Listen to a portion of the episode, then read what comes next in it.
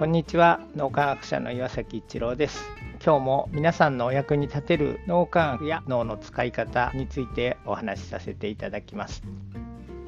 物事を成し遂げるには情熱が必要です。脳科学の研究で情熱にも大きく分けて2種類あることが分かってきました。一つは古分離思考の情熱。もう一つが共同体思考の情熱と言います。古分離思考の情熱っていうのは脅迫観念でもうこれをやらねばもう命がないみたいな感じで完全に FF 状態に入って一生懸命やろうとしている状態です。それに対して共同体思考の情熱っていうのは仲間と調和を保ちながらみんなでお互いにエネルギーを高め合って新しい道を切り開いていく。この状態だとフロー状態に入りやすいので物事がサクサク進められるリラックスした集中状態フロー状態で物事を進めることができるということが分かってきています。引きな例になりますけども僕たちの例ちょっとお話しさせていただきます。ここ数年結構大変なことが僕とクレアの身の回りには起こっていて僕のお風呂がなくなってそれからクレアのお父さんが亡くなってクレアのお母さんが認知症になってということで大変な状況が続いてきたんですけども脳みやきを世の中に少しでも広めたいっていう情熱を持ち続けられたのはクレアと僕がお互いに心の安全基地になってたってこともありますしこうやって脳みやきの仲間が一緒に脳みやきしてくれて皆さんも心の安全基地になってくれたということで古分離思考の情熱に陥らないで共同体思考の情熱を持ち続けられたのは本当に心の安全基地があったからだなと思います。でそういう意味で、まあ、クレアにも非常に感謝ですけど能見駅の仲間にも言葉では伝えきれないくらい感謝の気持ちを持ってます。やっぱり共同体思考の情熱を燃やし続けるには仲間との深い信頼関係心の安全基地が必要なんだなっていうのを